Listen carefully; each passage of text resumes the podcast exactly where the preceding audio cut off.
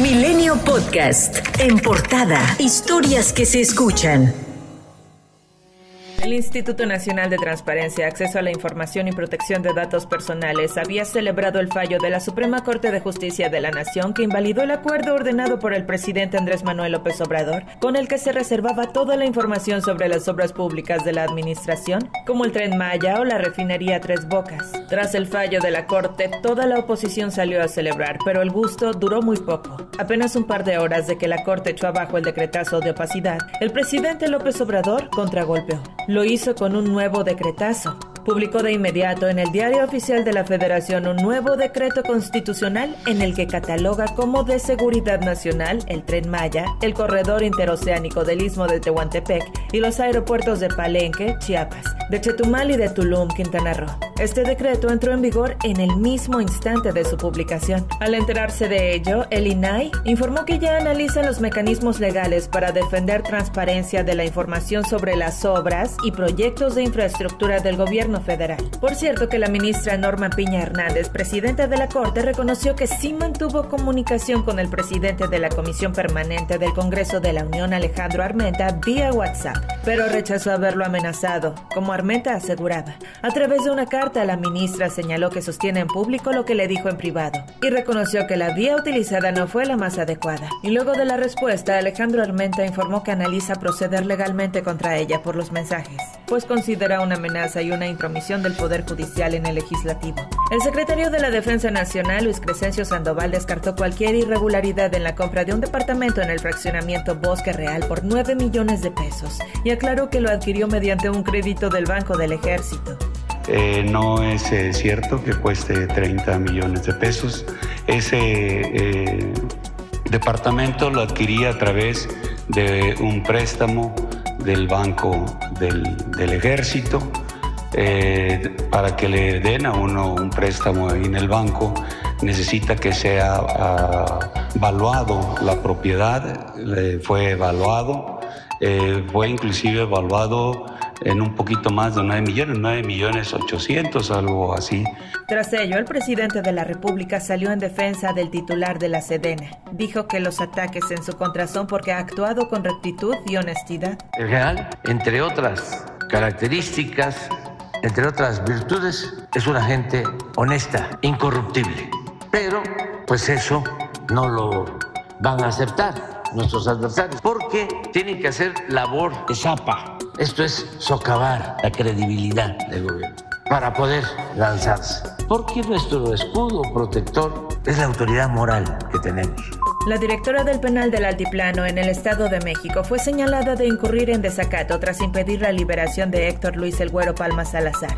Su abogado, José Gabriel Martínez, indicó que el delito de homicidio por el que se acusaba al capo prescribió y no había motivo para mantenerlo en prisión. Y sí hay desacato, claro, y ese desacato no nada más viene de la directora, ella recibe instrucciones desde la Coordinación General de los Centros como de la misma presencia. Es clara la, la, directriz, o sea, el señor presidente desde la tribuna está enjuiciado a nuestro defenso cuando ya él ya fue liberado. Ese es un acto universal de derecho humano que está violando la presunción de inocencia y la invasión a una esfera jurídica que no le corresponde. Con el voto de dos magistrados a favor y uno en contra, se resolvió reponer la sentencia de amparo recurrida por el exgobernador Mario Marín Torres por la acusación de tortura ejercida contra la periodista Lidia Cacho. Esto significa que debe reponerse el proceso y un juez del segundo distrito debe nuevamente evaluar este recurso para resolver el juicio de formal prisión de febrero del 2021. La periodista informó que el exgobernador de Puebla continuará en prisión luego de que el tribunal determinó que el documento de sentencia tiene un error y debe ser corregido. Mario Marín fue aprendido en Acapulco Guerrero en el 2021, a dos años de la liberación de una orden de aprehensión emitida en abril del 2019.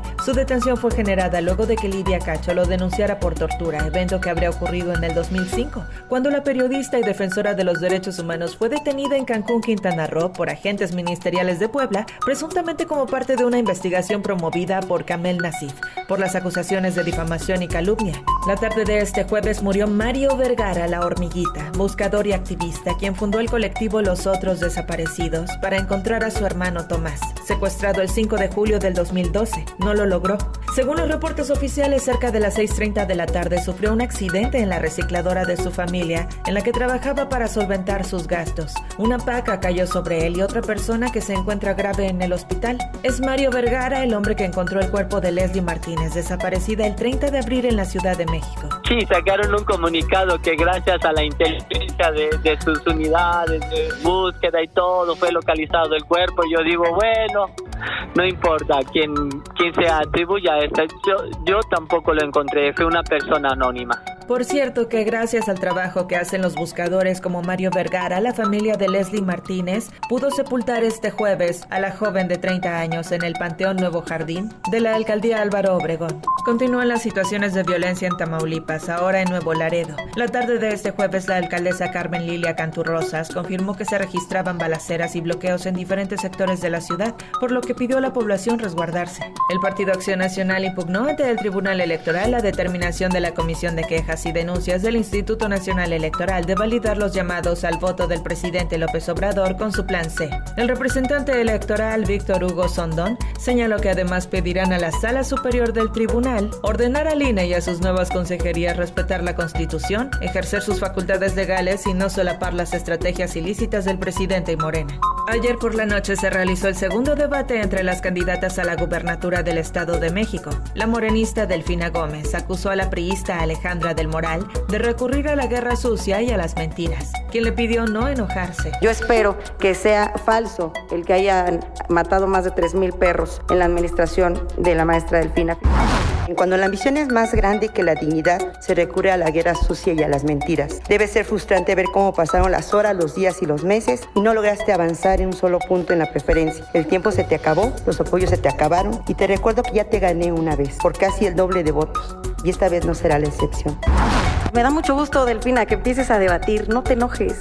Enójate con los que te dicen mentiras. Ya te le cansé. Te voy a ganar. Ya perdiste una vez y vas a volver a perder. Y Alejandra del Moral preguntó a la maestra Delfina si respetará los resultados de la elección. La morenista no respondió, pero aseguró que darán lección de dignidad. Porque podemos darles una lección de dignidad que no van a olvidar.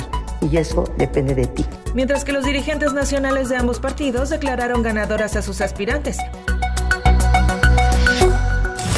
Milenio Podcast.